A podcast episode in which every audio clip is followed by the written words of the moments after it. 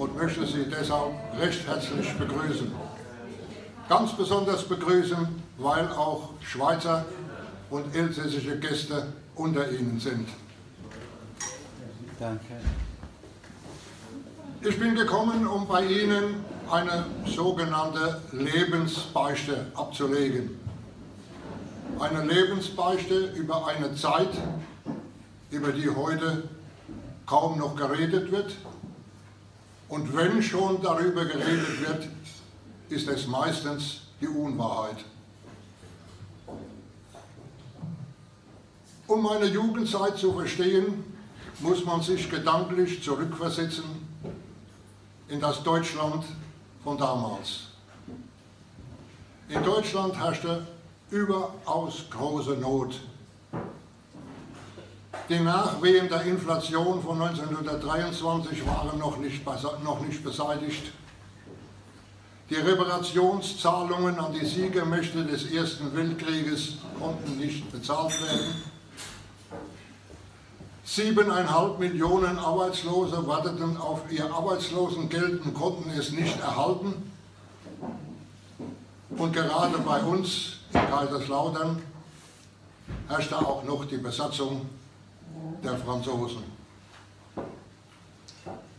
In dieser schweren Zeit, die weder eine Gegenwart noch eine Zukunft hatte, erblickte ich dann am 30. Oktober 1927 das Licht der Welt als zweiter Sohn des Ehepaares Neubresch.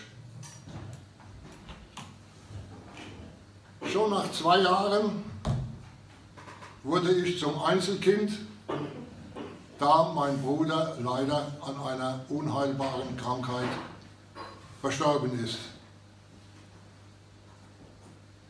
Mein Vater war, und nicht nur mein Vater, sondern ich würde sagen, die ganze Verwandtschaft, und ich hatte immerhin acht Onkels, acht Tanten und unzählige Cousinen und Cousins. Die waren alle der gleichen Meinung, dass es nur einen Mann gibt, der Deutschland aus dieser Notlage herausführen konnte. Und dieser Mann, ich brauche den Namen, die bräuchte ich nicht zu nennen, war Adolf Hitler. Aus diesem Grund ist mein Vater 1929 in die SS eingetreten. Dadurch hatte ich also schon als Kleinkind Berührung zu dieser Organisation. Ich bin praktisch mit dieser Organisation aufgewachsen, habe alle Feierlichkeiten, alle gemütliche Beisammensein, alle Weihnachtsfeiern mit der SS erlebt. Ich war also praktisch ein Kind der SS. 1931 am 20.07.1931 trat mein Vater dann in die NSDAP ein. Gleichzeitig wurde ich mit meinem Neffen, der war sechs Jahre älter als ich, Mitglied der Hitlerjugend. Offizielles Mitglied der Hitlerjugend. Die Zeit unter dieser Gruppe war für mich unvergesslich. Selbst als Kleinkind habe ich das heute noch in Erinnerung, was damals los war. Die Theaterveranstaltungen, die Laienbühne, die da aufgeführt wurden. Und ich als kleiner Stöpsel war immer als Statist dabei. Sagen dürfte ich natürlich nichts, ich habe immer das Maus gehalten. Aber es war eine herrliche Zeit. 1932 an der Hand meines Vaters fuhren wir nach Potsdam zum ersten Reichsjugendtag. Die Nadel vom ersten Reichsjugendtag ist hier noch einzusehen. 1932. Auch 1930 und 32 machte mein Vater 30, ich mit meinem Vater zusammen 32 Wahlpropaganda für Adolf Hitler mit diesen Prägungen. Auf den Prägungen steht drauf, steht drauf wählt Liste 9, Adolf Hitler, der Retter aus der Not.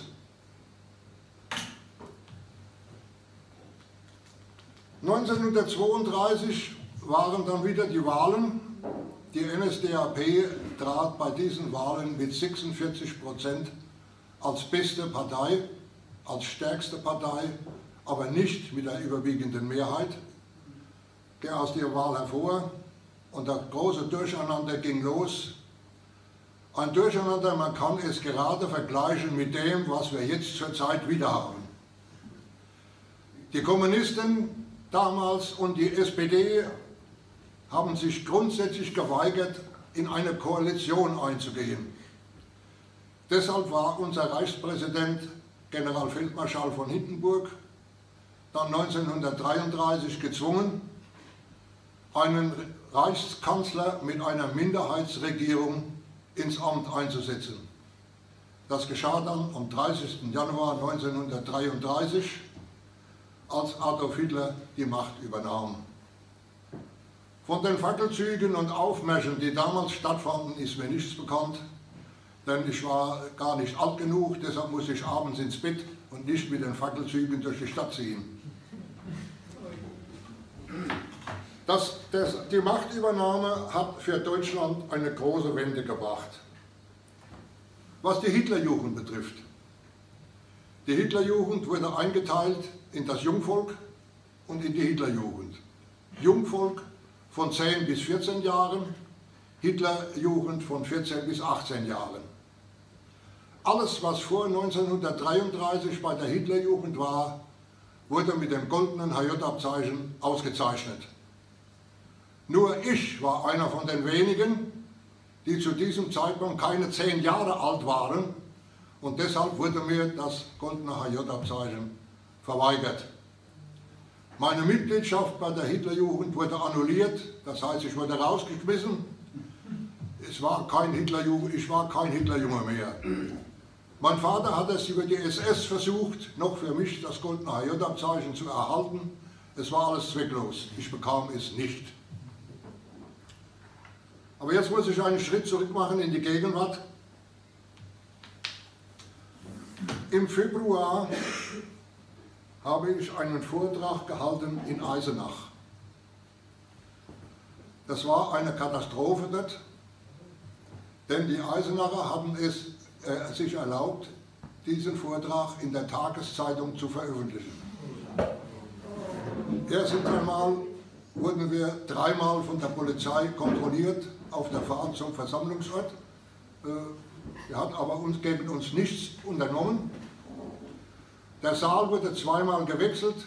Erst waren es 20 Personen, die gemeldet waren, dann haben sie erhöht auf 50.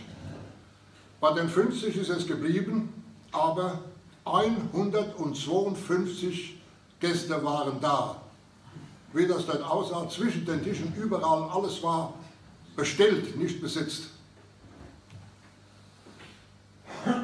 14 Tage ungefähr nach diesem Vortrag erhielt ich ein kleines Päckchen, Mini-Päckchen. Es hat gerade gereicht für die Anschrift und die Briefmarke und auf der Rückseite für die Adresse. Größer war es nicht.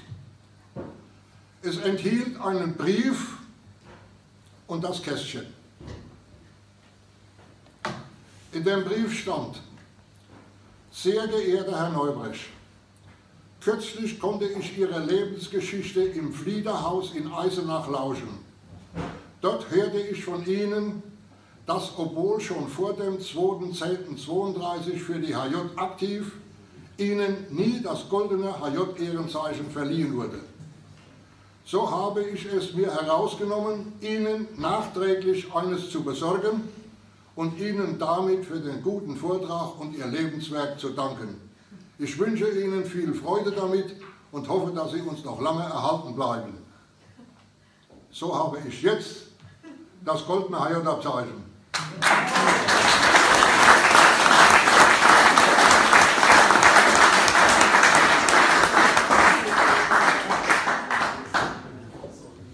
Ich möchte dazu noch sagen, dieses mir jetzt übermittelte goldene HJ-Abzeichen hat für mich einen wesentlich höheren Stellenwert, als wie wenn ich es damals als Kind bekommen hätte.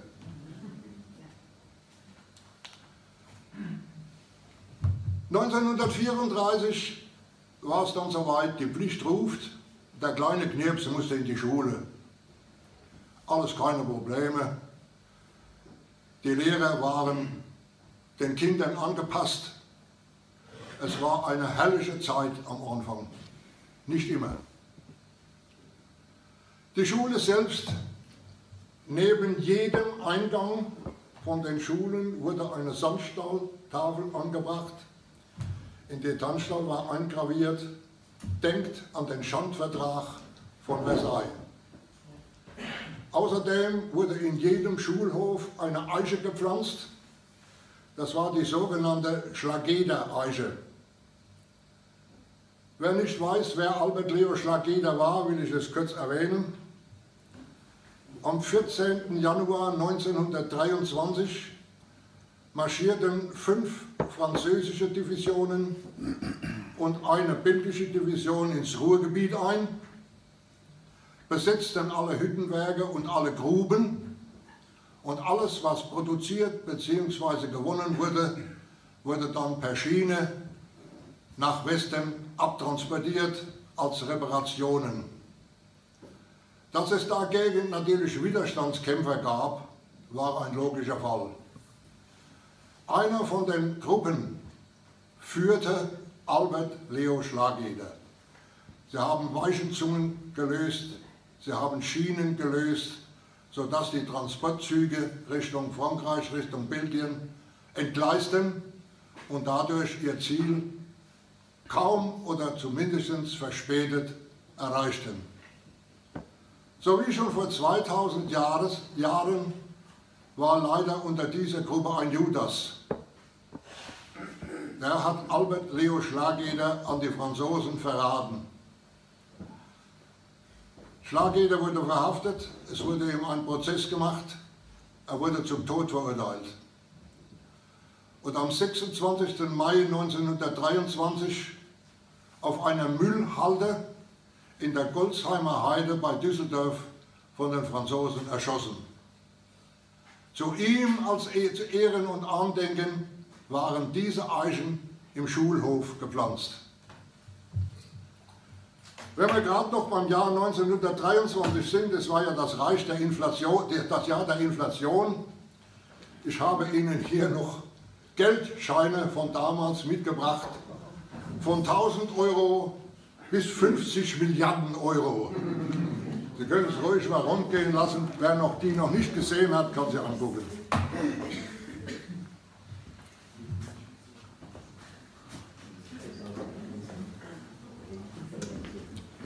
Schnell waren die ersten zwei Schuljahre vorbei. Meine Zeugnisse waren so gut, dass einer von meinen Schwiegertöchtern schon zu mir gesagt hat, so ganz brummig, du warst ein Streber. Es ist keine einzige 3 in meinem Zeugnis, es sind alles nur 1 und 2. Das will schon was heißen. Ja. 1934, wer mein Buch schon kennt oder noch nicht kennt, kann eins erwerben. Auf der, auf der Deckseite vorne ist ein, Brill, ein Bild vom Brandenburger Tor. Da haben mich schon viele gefragt, was hast du eigentlich dann mit dem Brandenburger Tor zu tun? Auch dafür gibt es eine leichte Erklärung. 1936 fuhr ich mit meinen Eltern zum ersten Mal nach Mecklenburg in Erholung. Zu dieser Zeit fand genau in Berlin die Olympiade statt.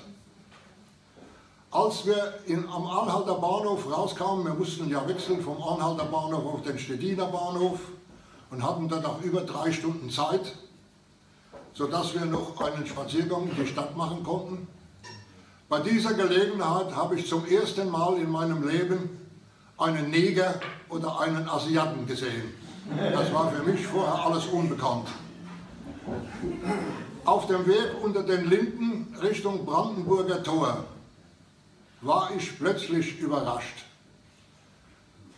Auf jeder Straßenseite waren von allen Städten in Deutschland Fahnen und Bilder aufgestellt. Das, die zweitletzte Fahne vor dem Brandenburger Tor war die Fahne von Kaiserslautern, weiß-rot-weiß, mit dem Hecht aus dem Kaiserwog, den Barbarossa gefangen hat, und unten drunter eine Tafel mit unserer Stiftskirche. So ist das Brandenburger Tor auf die Deckseite des Buches geraten. Der Urlaub war klasse, wir kamen nach Hause, ich kam ja dann in die dritte Klasse, ein anderer Lehrer. Dem Lehrer ging kein guter Ruf voraus, aber ich kann im Voraus schon sagen, sein Ruf war, seine Tätigkeit und seine Einstellung war besser als sein Ruf. 1938 dann wurden meine Eltern zum Lehrer gebeten. weil aufgrund meiner schulischen Leistungen er für richtig hielt, dass ich in eine höhere Schule versetzt wurde. Dass meine Eltern davon begeistert waren und auch etwas stolz waren, kann ich heute verstehen. Der Einzige, der damit kaum oder nicht einverstanden war, war ich. Trotzdem musste ich alles über mich ergehen lassen. Ich bekam dann ein sogenanntes Übertrittszeugnis für die höhere Schule. Ich habe alles noch vorhanden, könnt ihr alles sehen. So marschierte ich dann im April, Schulwechsel war ja damals in den, die Klassenwechsel in den Osterferien, im April zum ersten Mal in diese neue Lehranstalt. Als ich dort ankam, mit einer Meinung, die auf dem Nullpunkt war,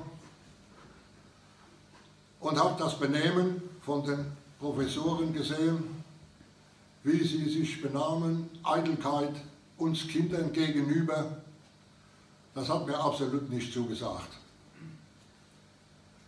Da ich damals schon genau wusste, was ich später einmal werden wollte, ich wollte nämlich Lokomotivführer werden. Gleich vorneweg gesagt, ich bin es auch geworden und noch viel mehr.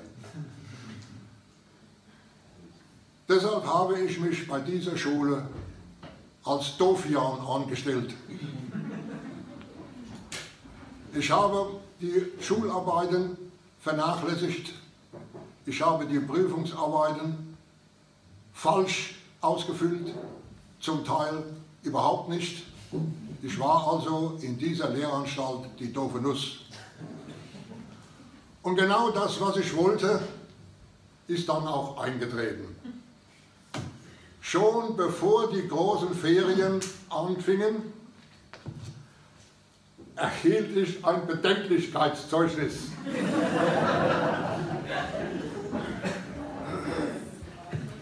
Mit einem Schriftstück, in dem steht, Wer in der ersten Klasse das Klassenziel nicht erreicht, hat die höhere Schule zu verlassen. Wenn der Anstaltsleiter ihn nach Anhören der in der Klasse unterrichteten Lehrer für ungeeignet hält. Reichsbestimmung der, Schü der Schülerauslese vom 29.04.1935. Beide sollten von meinen Eltern unterzeichnet werden und dann in der Schule wieder abgegeben. Kurz vor den großen Ferien sollte ich das meinen Eltern vorlegen. Damit waren die ganzen Ferien versaut. Das kommt nicht in Frage.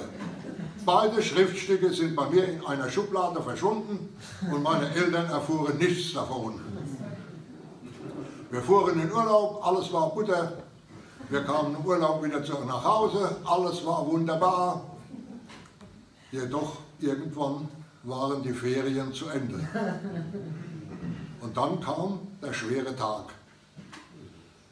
An einem Abend, die Familie saß zusammen, was sehr selten vorkam, da mein Vater ja den unregelmäßigen Dienst mache, er war auch Lokführer, habe ich dann allen Mut zusammengenommen und habe meinen Eltern erklärt, ich will von dieser Oberschule wieder weg, ich will zurück in die Volksschule. Überraschenderweise ist das große Donnerwetter ausgeblieben. Meine Mutter sagte zu mir, gut, dann gehen wir am ersten Schultag aufs Schulamt, dann wird die Sache geregelt. Genauso, wie gesagt, wurde es auch gemacht. Am ersten Schultag aufs Schulamt und ich wurde zurückversetzt in die Volksschule, ohne dass diese beiden Schriftstücke zum Vorschein kamen. Erst viel, viel später habe ich die beiden Schriftstücke meinen Eltern vorgelegt und dann wurde nur noch drüber gelacht. Leider kam ich in der Volksschule zu einem Lehrer, der, will ich sagen, irgendwie äh, großmütig war und, und, und genauso eitel fast wie die Herren Professoren in der Oberschule. Er war nicht nur Volksschullehrer, er war auch Lehrer für Geigen- und Violinunterricht. Er war Organist in der Kirche. Er war Leiter des Kirchenchores und war Ortsgruppenleiter der NSDAP. Er hatte also schon jede Menge Ämter bei sich gehäuft. Da ich durch meine Dummstellung etwas zurückgeblieben war, hatte ich es schon schwer, das Vierteljahr wieder aufzuholen. Mein guter Lehrer hat die Motivation dazu nicht beschleunigt, im Gegenteil, er hat mich immer vor der ganzen Klasse bloßgestellt und hat mich auch beleidigt. Eines Tages kam er und sagte, er bildet jetzt einen Knabenchor. Ich habe noch was vergessen. 1937 bin ich natürlich wieder ins Jungvolk eingetreten. Und zwar beim Jungvolksspielmannszug.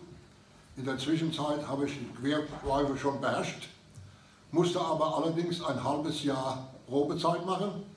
Das heißt, alle 14 Tage zwei Stunden zum Probespielen. Und erst nach einem halben Jahr wurde ich dann als offizielles Mitglied anerkannt. Da ich am 1. November, 30. Oktober habe ich Geburtstag, am 1. November eingetreten bin, war dann das halbe Jahr am 1. Mai 1938 beendet. Und am 1. Mai habe ich zum ersten Mal bei der Kundgebung mitmarschieren dürfen. 1938 fand dann auch noch der Gauparteitag am Westwall statt. Das heißt, in Kaiserslautern wurde ein großer Aufzug gestattet, einen Vorbeimarsch in der Fischerstraße. Zu Besuch war der Stellvertreter des Führers, Rudolf Hess. Ich habe hier noch einige Bilder, auch die können Sie rundgehen. Die stammen noch von diesem Vorbeimarsch das war im August 1938. Nein, das war im August 1939 schon. Denn kurz danach hörten wir dann die Worte, die wir wahrscheinlich alle gut kennen. Seit 5.45 Uhr wird zurückgeschossen. Es wird heute behauptet, dass mit dem 1. September 1939 der Zweite Weltkrieg begann. Das stimmt nicht. Am 1. September erfolgte der Einmarsch in Polen, sonst gar nichts. Zuerst mit dem Kriegseintritt von Frankreich und Großbritannien am 3. und 4. Äh, 3. Und 4. September war der Beginn des Zweiten Weltkrieges, nicht am 1. September.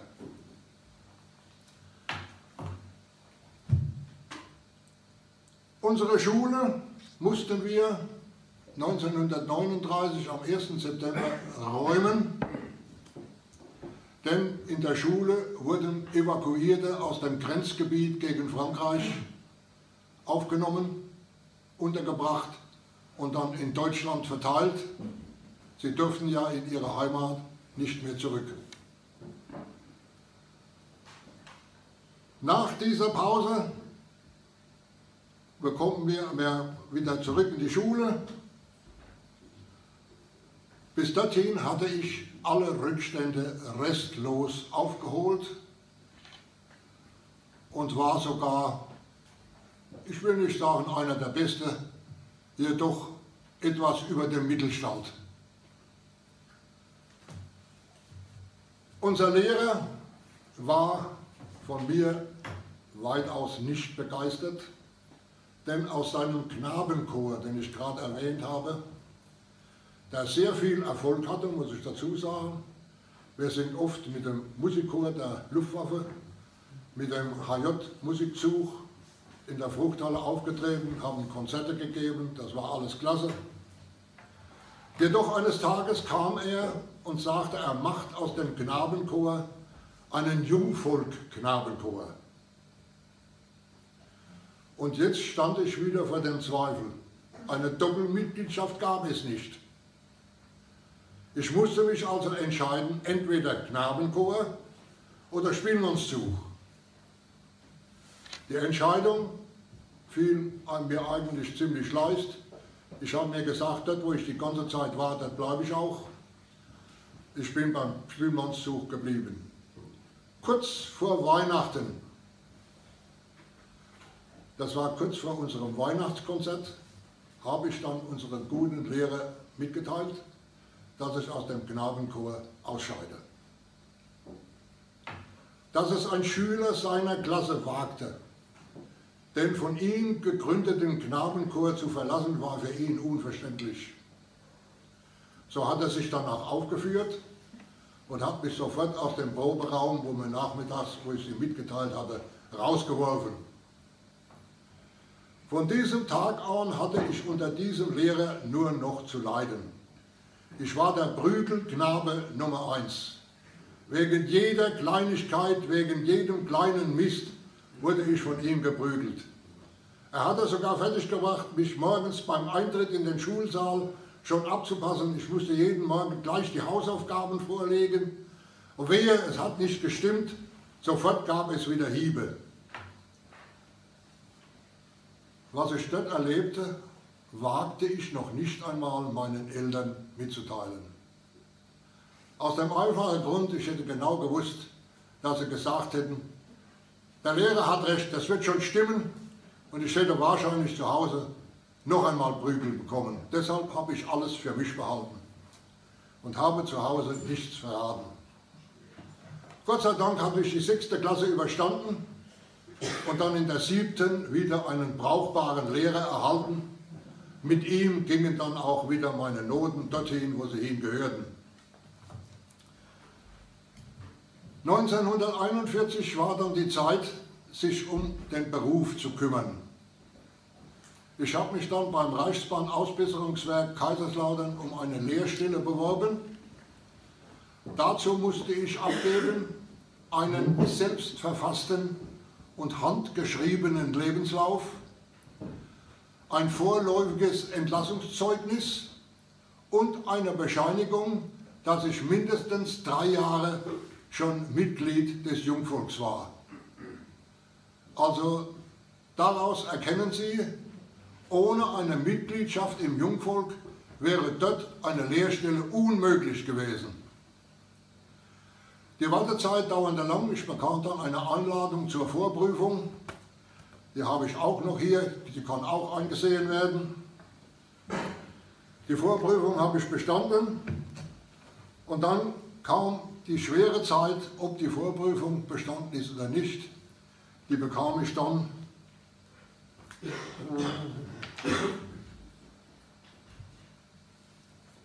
die bekam ich dann am 10.11.1941. Nein, das war die Einladung zur Vorprüfung.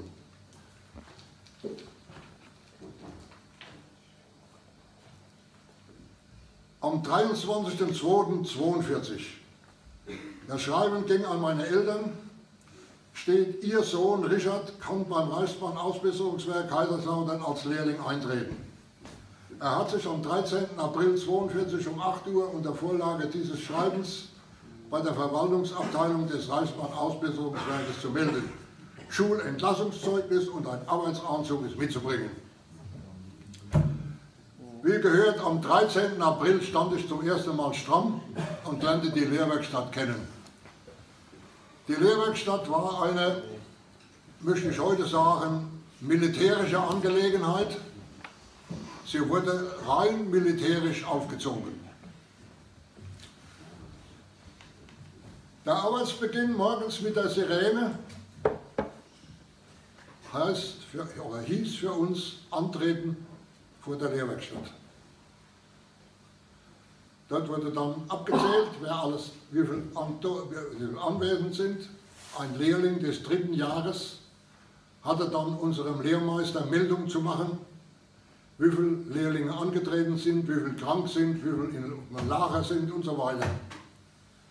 Dann wurde von einem Lehrling ein Spruch vorgetragen, meistens ein Ausschnitt aus der Rede Adolf Hitlers. Anschließend wurde die HJ-Fahne gehisst. Nach dem Hissen der HJ-Fahne zehn Minuten Früh Frühsport und erst dann ging es in die Werkstatt. Abends dasselbe, eine Viertelstunde vor Dienstende, antreten vor der Lehrwerkstatt. Die Fahne wurde wieder eingeholt und dann ab in den Waschraum. Montags war dann noch zusätzlich ein Appell. Da hieß es immer, erste Reihe vier Schritte, zweite Reihe zwei Schritte vor und der Meister kontrollierte die Arbeitsanzüge, ob sie gewaschen waren, ob alle Knöpfe dran waren und den Haarschnitt. Da legte er großen Wert dran. Mit dem Bleistift kam er immer so vorne rein, zog sie runter. Wenn sie zu lang waren, kam immer derselbe Spruch. Morgen früh kommt ihr Jupf und dann sind sie Junge. Man gewöhnt sich mit der Zeit an alles. Die Zeit war ganz angenehm. Trotzdem erhielt ich plötzlich von meinem Meister einen blauen Brief. Blauer Brief ist immer verdächtig. Da man ja auch nie so ganz sicher ist, was man alles angestellt hat. Ich gab den Brief dann halt meinem Vater ab er hatte also bei, einem, meinem, bei meinem Meister vorzusprechen. Einige Tage später ging er dann bei mir vorbei, in der Schlosserei, er nickte mir noch zu. Der Meister saß sowieso in einem Glaskasten. Ich sah, wie sie da drin miteinander redeten. Dann verschwanden sie beide. Kaum waren sie weg, kam der Meister wieder zurück. Er sagte zu mir nichts. So ging der Tag zu Ende, der Feierabend kam. Ich ging wieder zurück zum Werkzug, fuhr wieder zurück zum Hauptbahnhof. Von meinem Vater war nichts zu sehen. Ich kam nach Hause, auch dort war von meinem Vater nichts zu sehen. Jetzt saß ich da mit einem Kloß im Hals. Was wird kommen, wenn er jetzt zurückkommt? Ich hörte ihn die Treppe hochkommen. Er trat ein, er zog sich aus, setzte sich hin und redete kein Wort. Meine Mutter machte das Abendbrot. Jeder Brocken blieb mir fast im Hals stecken. So Schwierigkeiten hatte ich. Nach dem Abendessen endlich sagte dann meine Mutter, was, was war denn eigentlich im RAW los? Oh weh, jetzt kommt's. Die Antwort meines Vaters war eigentlich gar nichts. Der Stein, der mir vom Herzen fiel, den höre ich heute noch fallen. Ja, da muss doch irgendwas muss doch gewesen sein, schon hättest du doch keine Vorladung bekommen. Ach, ja, was. Ah, das sag doch mal. Ja, also der Meister hat sich bei ihm beschwert, dass ich immer dummes Zeug im Kopf hätte. Ich würde unter Umständen die ganze Lehrwerkstatt verrückt machen mit meinem dummen Zeug und das könnte er auf die Dauer nicht ertragen. Da hat ihn mein Vater gefragt, vernachlässigt er dabei die Arbeit? Ah nein, hat der Meister gesagt, das kann ich eigentlich nicht sagen. Aber trotzdem bin ich mit seinem Benehmen nicht einverstanden. Hat mein Vater zu ihm gesagt, ja, wollen Sie lauter ernste, dumme Schlosser ausbilden oder wollen Sie auch mal einen lustigen ausbilden? Daraufhin machte er sich mit meinem Vater auf den Weg zu dem, zu dem Werkstattleiter der auch gleichzeitig der Lehrer der Berufsschule war. Die normale Berufsschule besuchten wir gar nicht. Doch als er dorthin kam, erlebte er eine Überraschung. Denn der gute Lehrling, äh, Lehrstadt, Lehrlingsleiter war ein alter Bekannter meines Vaters. Hatte ich vorher gar nicht gewusst. Als der gute Herr Vogelgesang, Diplom-Ingenieur, auf der Eisenbahn seine Inspektorlaufbahn machte, musste er auch eine Lokführerausbildung machen. Und bei dieser Aus Lokführerausbildung ist er mit meinem Vater in Berührung gekommen. Daher kannten die sich.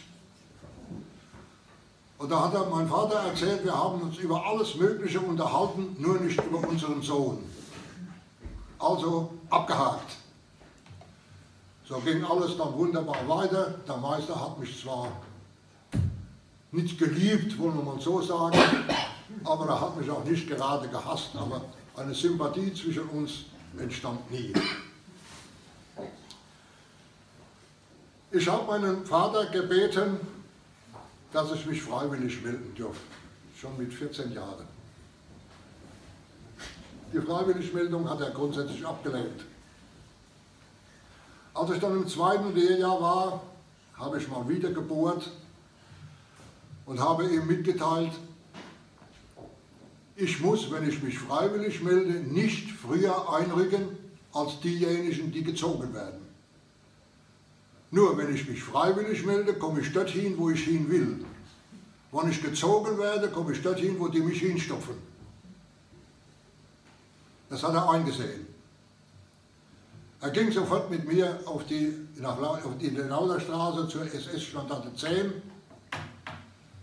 Muss noch sagen, der stellvertretende Standartenführer von der SS-Standarte 10 war zu dieser Zeit ein schwer kriegsversehrter Sturmbahnführer der Waffen-SS, ein später guter Freund bei der HIAG von mir. Bei diesem guten Mann habe ich mich damals freiwillig gemeldet. Was natürlich eine Folgeerscheinung war, es kam die Vorleitung zur Untersuchung. Ich musste sie meinem guten Meister vorlegen. Musterungsuntersuchung, aha, und jetzt hat der Kleine gerne groß eine Äußerung gemacht, die er hätte nie verantworten können. Er hat zu mir gesagt, wenn du zurückkommst mit einem Annahmenschein, auf dem nicht steht Luftwaffe, wird er von mir zerrissen. Das war begründet weil die Lehrwerkstatt gleichzeitig eine Fliegergefolgschaft der Hitlerjugend war und nebenbei angegliedert war auch eine Segelfliegerwerkstatt, in der vom Schulkleider bis zum Luxussegler alles gebaut wurde. Aber diese Worte, die er sagte, konnte er nie verantworten. Nach meiner Musterung kam dann die Zulassung. Auch die musste ich wieder meinem Meister vorlegen. Die ganze Lehrwerkstatt, die ganzen Lehrlinge wussten, was der Meister erzählt hatte und gesagt hatte. Alle waren gespannt, was jetzt kommt. Ich ging zu ihm, gab ihm das Kuvert, er holte die Annahmescheine raus, er las ihn genauso sorgfältig, wie er ihn rausgeholt hat, hat er ihn wieder zusammengelegt und ins Kuvert gesteckt. Jetzt glaubte ich, dass ich bei meinem Meister vollkommen unten durch bin. Sie werden mir es nicht glauben, genau das Gegenteil geschah. Von diesem Zeitpunkt an hatte ich bei einem Meister eine Nummer. Ich konnte mich mit ihm über alles unterhalten. Ich konnte mit ihm sogar dummes Zeug machen. Ich sage Ihnen ein Beispiel. Er hat mal das ganze Lehrjahr zusammengenommen und wie immer halt beschimpft, weil wir so dumm und so faul wären. So ein dummer und fauler Lehrgang hätte die Lehrwerkstatt noch nie gehabt. Als er dann fertig war mit seinem Gebet, habe ich versucht, mich zu melden. Er hat es auch genehmigt. Ich habe dann gesagt, darf ich Ihnen was fragen? Ja. Sie haben uns vor kurzem erzählt, dass unser Lehrgang mit 41 Lehrlingen doppelt so stark ist als alle bisherigen Lehrgänge, die nur 21 und 22 Lehrlinge hatten. Nachdem wir doppelt so viel sind wie vorher, dürften wir doch eigentlich auch doppelt so dumm und doppelt so faul sein. er hat das lächelnd hingenommen. Auch die Lehrlinge waren etwas erstaunt, dass er so reagiert hatte. Ich konnte also mit ihm alles bereden, alles machen. Es war ein ganz anderes Leben, ein ganz anderer Zustand. 1943 dann, als die Luftangriffe auf die Städte des Deutschen Reiches immer schlimmer wurden, wurden die Lehrlinge... Die ganz kurz, dass ich unterbreche. Einer mit dem Kennzeichen Freiburg N1000. Ja. Das Auto muss schnell weg.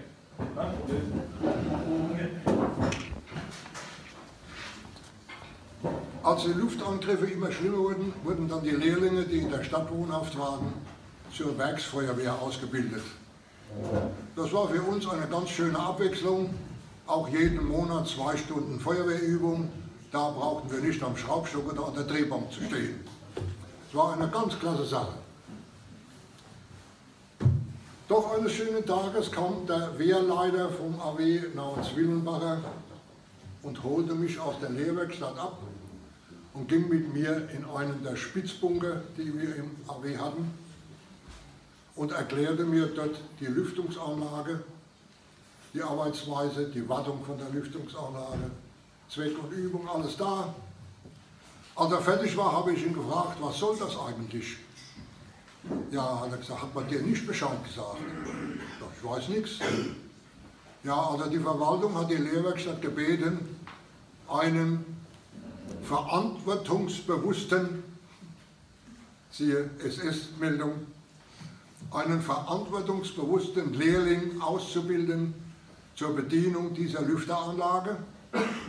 Sie war erforderlich, wenn ein Bombenangriff mit Gas erfolgt wäre, dann wäre alles abgesperrt worden und nur über die Lüfteranlage, über große Filter, wäre der Bunker mit Frischluft versorgt worden. Für den Fall eines Stromausfalles waren auch große Handkurbeln dort. An jeder Handkurbel, zwei Stück, gingen drei Mann, denn man brauchte schon ganz schön Kraft dazu. Ich saß also da oben bei jedem Fliegerangriff Angriff in der oberen Spitze des Bunkers, das war die Lüfteranlage, ganz alleine. Was gut war, ich bekam einen Bezugsschein für ein neues Fahrrad. Denn nicht nur am Tage, wenn ich arbeiten musste, sondern auch bei Nacht musste ich leider aufs Fahrrad und ab ins AW bei jedem Fliegerangriff. Am Anfang war das halb so schlimm. Alle 14 Tage war mal ein Alarm in Kaiserslautern. Das war kein Problem. Die Zeit, die ich nachts verbrachte, konnte ich dann abfeiern. Kontrolliert wurde sie nie. Also wenn ich zwei Tage abgefeiert hätte, hätte nur einen gut gehabt, hätte auch niemand danach gefragt. Die Fliegeralarme wurden allerdings immer heftiger und verschiedene Freunde von mir in der Leberstadt haben mich gebeten, mit mir oben sitzen zu dürfen. Erst hatte ich etwas skeptisch, aber dann habe ich mir überlegt, bei Notbetrieb wären ohne dies sechs Mann erforderlich gewesen, also könnte ich auch ein paar hochlassen. Gut, gesehen, gesagt, getan. Meine besten Freunde saßen dann mit mir zusammen auf professorischen Bänken, Backsteine und Bretter drauf. Stühle waren ja keine da. Und ein zweites Gutes kam dazu. Es wurden Frauen in der Lehrwerkstatt ausgebildet im Schlosserhandwerk, Kurzausbildung, um dann die Männer, die einberufen wurden, im Werk bei der Reparatur von Wagen und Lokomotiven zu ersetzen. Es waren alles junge Frauen im Alter von 18 bis 23 Jahren und wir hatten Kameraden, die sich ganz schnell angefreundet hatten. Und so saßen wir dann nicht nur mit sechs Mann oben in der Spitze, sondern wir waren plötzlich zu zwölf. Es waren auch drei weibliche Mitglieder dabei.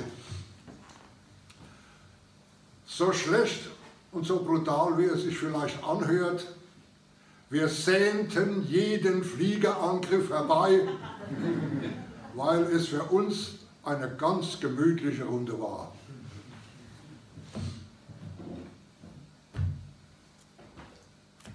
Meine Kameraden waren dann auch mit der Lüfteranlage so vertraut, dass es also nicht unbedingt mehr erforderlich war, dass ich anwesend war. Deshalb könnte ich dann auch drei Wochen verschwinden und war drei Wochen in einem Wehrertüchtigungslager in Derrenbach bei Bad Bergzabern. Meine Kameraden haben das alles wunderbar gemacht.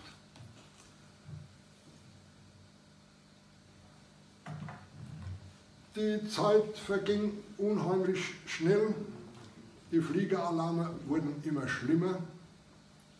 Und dann kam 1944 im April noch dazu, dass wieder ein Reichsberufswettkampf stattfand. Der Reichsberufswettkampf war vor dem Krieg eine jährliche Angelegenheit, wo die Lehrwerkstätten des Ausbesserungswerkes und der Nähmaschinenfabrik Pfaff immer gegeneinander antraten.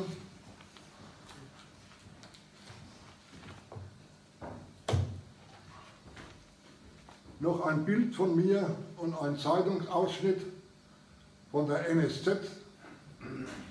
Unter dem Bild steht, verantwortungsvolle Arbeit der Jugend. Ich hatte bei dem, bei der Stadtausschuss, war ich bei den zehn Besten im AW, beim Kreisausschuss genauso, war auch für den Gau, für die Gauausscheidung zugelassen. Die Gauausscheidung habe ich allerdings nicht mehr erreicht. Die war für Ende Juni angesetzt, aber ich erhielt schon vorher meine Einberufung, sodass ich zu diesem Zeitpunkt nicht mehr zu Hause war. Aber dazu noch einen kleinen Abschnitt.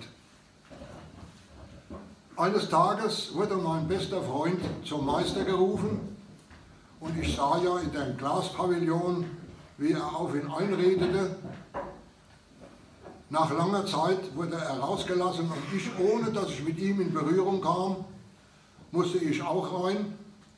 Da hat mir mein guter Meister erzählt, der Arthur hat schon alles zugegeben, du kannst es auch zugeben, es ist schon alles erledigt, ihr werdet wahrscheinlich beide dafür bestraft. Da sage ich, Entschuldigung, ich muss zuerst einmal wissen, um was geht es denn? Auch jetzt war das böse Gewissen natürlich im Blick. Da sagt er, die Schmiererei in der Toilette. Von einer Schmiererei in der Toilette wusste ich überhaupt nichts. Ausnahmsweise geschah mal was ohne mich. Ich ging dann wieder raus und sofort mit meinem Freund natürlich runter in die Toilette. An einer Zwischenwand war angeschrieben, einst kommt der Tag der Rache, einst da werden wir frei. Schaffender Lehrling, erwache, schlag deinen Meister in zwei.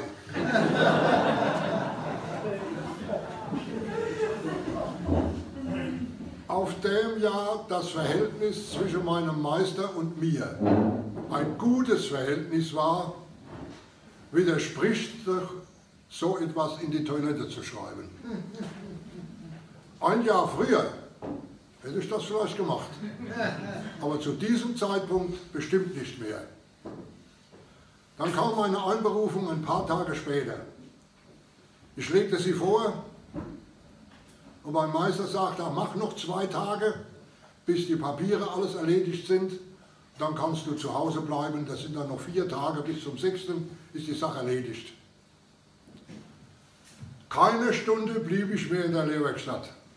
Ich habe mich von allen Kameraden, auch vom Meister, verabschiedet und habe die Lehrwerkstatt für immer verlassen. Dass es von mir, von mir ein großer Fehler war, das habe ich wahrscheinlich später erst gemerkt. Trotzdem kann ich Ihnen sagen, dass mancher Fehler auch zum Guten führen kann. Das erste Beispiel war der Austritt aus der Oberschule. Wäre ich in der Schule geblieben und wäre nach dem Krieg nach Hause gekommen, keine höhere Schule hätte mich mehr aufgenommen wegen der Zugehörigkeit zur Waffen-SS. Also war der Sprung aus der Schule raus schon gerechtfertigt. Auch mit dem Sprung aus der Lehrwerkstatt hatte ich nach dem Krieg verdammtes Glück. Am 6. Juni 1944, das Datum ist Ihnen bestimmt alle gut bekannt, es war der Tag der Invasion in der Normandie, stand ich dann um 10 Uhr am Hauptbahnhof bereit einzurücken zum Arbeitsdienst. Wir wurden aufgerufen, eingeteilt. Mit einem Transportzug ging es dann Richtung Saarland. Unser Ziel war Lebach. In Lebach wurden wir ausgeladen und marschierten dort über Eidenborn hoch nach Zollstock. Dort war ein RAD-Lager, in das wurden wir dann eingewiesen. Die Zeit beim RAD muss ich heute sagen, war schlimmer und härter wie die in der Rekrutenzeit. Es gab die gefürchteten 1525 und 2515, die Erklärung dazu, Gewaltmärsche über 25 Kilometer mit 15 Kilo Gepäck oder über 15 Kilometer mit 25 Kilo Gepäck. Das waren die 2515 oder 1525. Es gab aber auch schöne Zeiten dort. Zum Beispiel sonntags, wenn wir Ausgang hatten. Schon am zweiten Sonntag lernte ich dort eine Dame kennen, genauso alt wie ich. Wir schägerten unterwegs etwas dummes Zeug. Es gab daraus eine Unterhaltung. Aus der Unterhaltung gab dann eine, eine Bestellung für das siebte Wochenende. Und so entstand aus einer Freundschaft, aus einem Schatz schon eine kleine Liebe. Die Zeit ging schnell vorüber. Der, der, Tag, der 6. September, der Tag unserer Entlassung nahte. Wir freuten uns schon darauf. Jedoch kurz zuvor wurden wir verladen, plötzlich ganz überraschend auf LKWs, wurden nach Dillingen-Saar transportiert.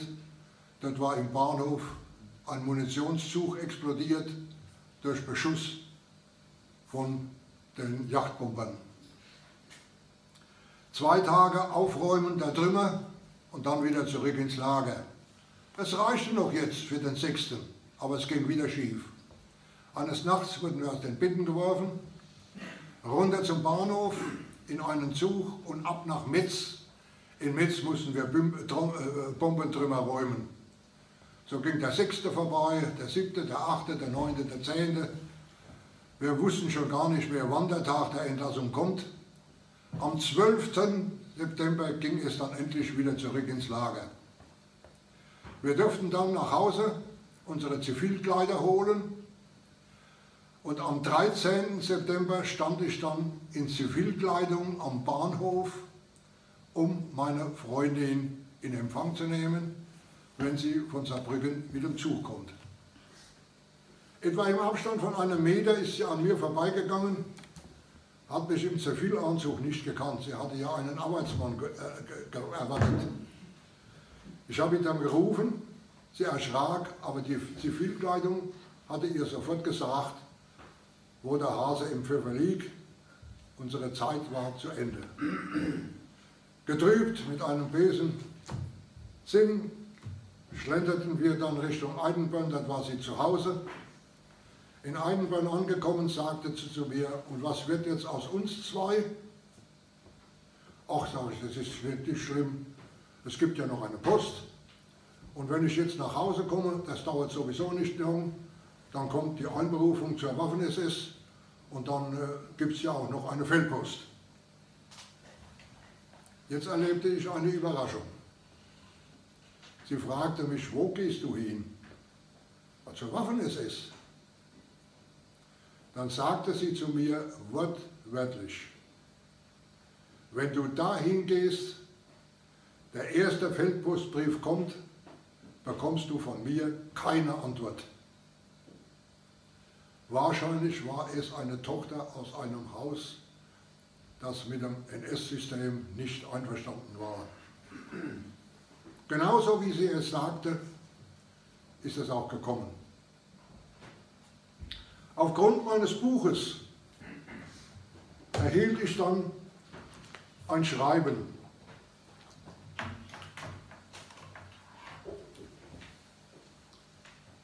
von einer Frau Hildegard Meyer aus Lebach. Sehr geehrter Herr Neubrecht, mit sehr großem Interesse habe ich Ihr Buch gelesen.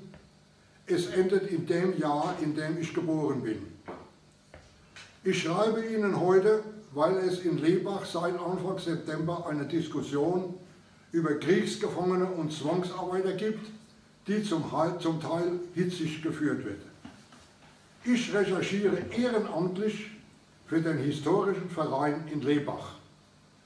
Dank Ihrer Angabe wissen wir, dass das RAD-Lager Lebach-Zollstock, Abteilung 7323, jedenfalls bis zum 14. September 1944 noch belegt war. Sie haben auch eine sehr genaue Beschreibung über das Lager, die Aktivitäten und Einsätze gegeben, die für uns sehr wertvoll sind. Vielen herzlichen Dank. Ein Zeitzeuge aus Eidenbönn.